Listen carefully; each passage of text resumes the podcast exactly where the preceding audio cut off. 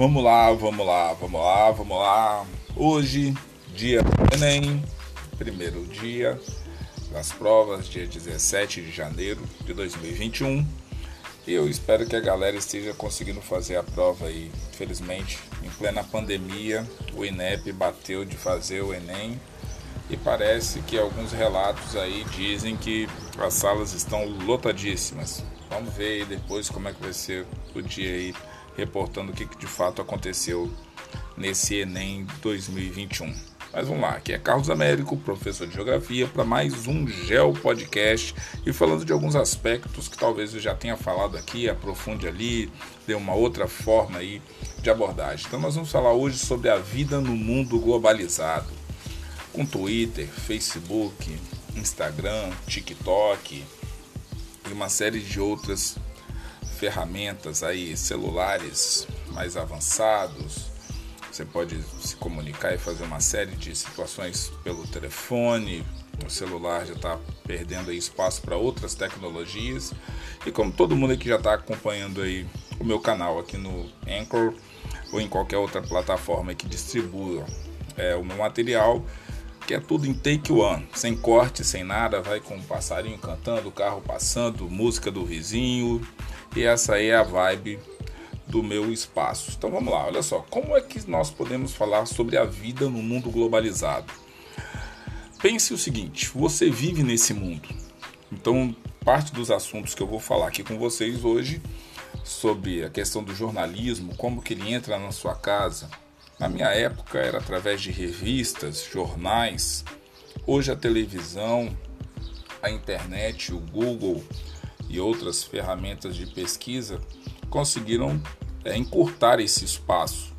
É, você tinha é, que esperar chegar no final do ano, para quem acompanhava a Barça, por exemplo, para ver o livro do ano contando tudo o que aconteceu no ano de 2020 todos os fatos pitorescos e às vezes nem sempre tudo estava ali, de todos os lugares do planeta Terra.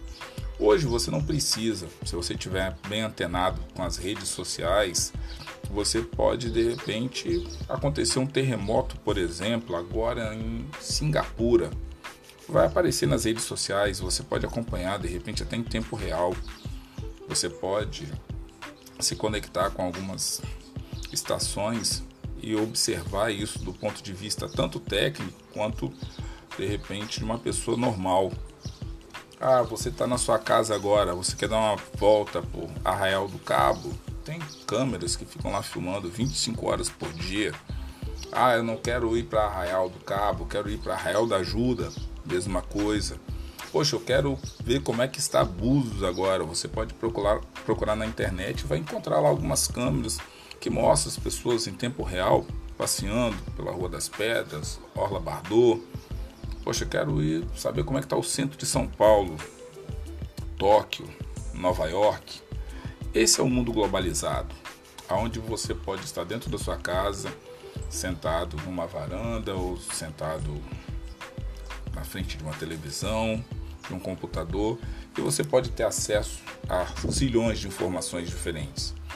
Então, olha só, quando você fala do local e o global, no mundo interligado, você tem que pensar o seguinte: que, primeiro, mercadorias são trocadas, pessoas circulam, informações passam de um lado para outro, ordens, ideias que circulam, na verdade, né, intensamente pelos meios de transporte dos mais variados.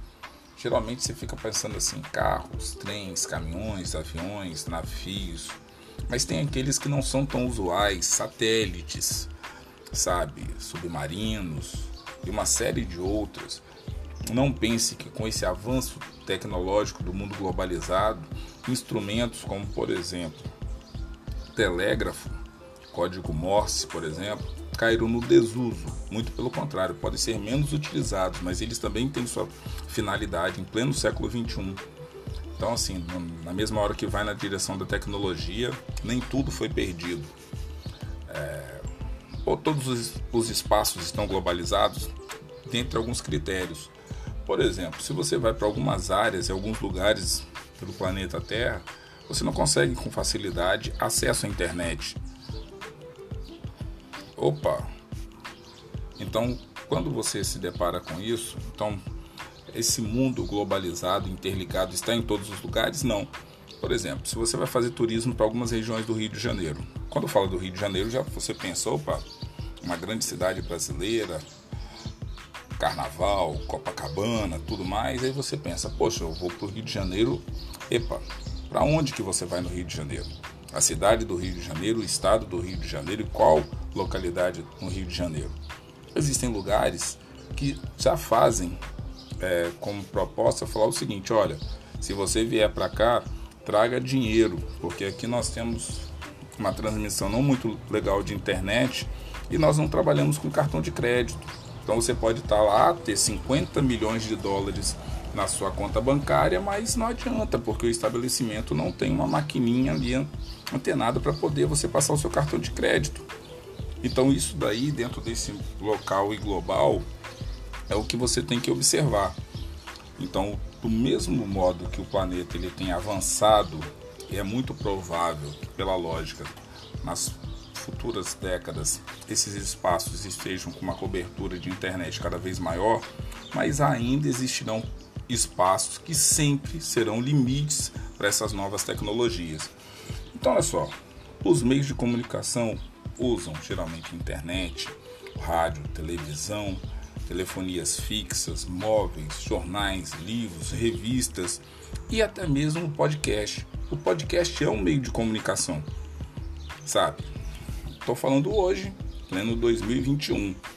Não sei, pode ser que alguém escute esse podcast daqui a 50, 200, 300 anos e aí vai falar o seguinte: caracoles, olha os caras, eles estavam lá ainda preocupados com internet, com rádio, com televisão, isso já é tudo coisa ultrapassada. As tecnologias mudam muito rápido. Hoje as redes sociais, Facebook, Instagram, TikTok, Twitter, que são as que estão no momento, certamente serão ultrapassadas nas próximas gerações. Isso daí do ponto de vista faz com que essa vida no mundo globalizado ela sempre avance. Então, quais são os avanços como base da globalização? Então, não dá para você falar disso daí, por exemplo, sem você falar da Revolução Industrial, que aconteceu no século XVIII. No caso, na verdade, a partir da segunda metade do século XVIII, né, iniciou-se na Inglaterra e a Revolução Industrial marca é, grandes transformações sociais, políticas e econômicas que ocorreram no planeta Terra. Então é importante que você saiba muito bem quais foram os pressupostos da Revolução Industrial. E aí, claro, de mão dada com a Revolução Industrial, o capitalismo industrial. Não dá para você passar pela Revolução Industrial sem você estar tá antenado nisso daí. Depois você tem a segunda Revolução Industrial, e aí você já tem a questão do capital, como que o capital interfere nessa produção da segunda revolução industrial, a questão das indústrias de base, como que elas surgem, é, como que o capitalismo vai é, se moldando essas novas realidades, depois como o capitalismo industrial ele começa a organizar o espaço e essa organização do espaço, num determinado momento, começa na Europa, Inglaterra, França, Alemanha, Bélgica, Itália tal, e como que isso daí começa a passar para outros países, como que as migrações elas fazem com que as pessoas ao circularem pelo planeta façam com que isso daí ocorra de forma o que paulatina em outras partes do planeta Terra, vai para América, vai para África, para Ásia, para Oceania. E esses processos eles vão se adaptando a cada um desses espaços com as suas especificidades. Depois tem a terceira revolução industrial e aí você já vem com a Segunda Guerra Mundial, você já vem com novas tecnologias. Então você já começa a pensar em como que o planeta ele tem avançado em bases que não avançavam anteriormente. Isso daí é importante. É como que você pode observar, por exemplo, a distribuição de antenas parabólicas. E aí você tem hoje diversos é, sistemas de televisão, não só abertas, mas fechadas, que chegam na casa das pessoas. É como que as tecnologias antenadas por satélites e por outras bases foram evoluindo e chegando até hoje. Então, quer dizer, como que as, as partes que envolvem a revolução industrial, primeira, segunda, terceira fase, chegaram ao que nós temos hoje. Claro que nem sempre foram só partes boas, como eu citei aí, ocorreu a Primeira Guerra Mundial, Segunda Guerra Mundial, isso daí também vai fazendo com que tenham passagens problemáticas do ponto de vista da produção ou não de riquezas no planeta. E claro que a indústria ela foi se moldando pela realidade global do nosso planeta. Como que ocorreu no caso essa parte de comunicação virtual, né, e que as pessoas tanto fazem, principalmente através da internet. A internet ela não ocorre é, do ponto de vista estratégico em todos os continentes, em todos os planetas da mesma forma. Alguns possuem uma cobertura maior e outros não, mas essa comunicação é, virtual, ela, por exemplo, o atentado de 11 de setembro de 2000 em Nova York, é, ele foi acompanhado no planeta Terra inteiro de forma quase que instantânea. Algumas pessoas relatam que pensavam que aquilo ali de repente fosse até montagem, por conta parecia até uma cena de filme, de ação, que muitas pessoas. E não, aquilo ali estava acontecendo de verdade. E as pessoas é, tiveram a oportunidade de ver ao vivo vários relatos de pessoas lá e pessoas que assistiram aquilo ali quase que instantaneamente no planeta Terra. Então, olha só o quanto que essa questão da comunicação virtual ela tem avançado. Pensa 200, 300, 400 anos, quanto tempo que um fato como esse duraria para chegar até as pessoas.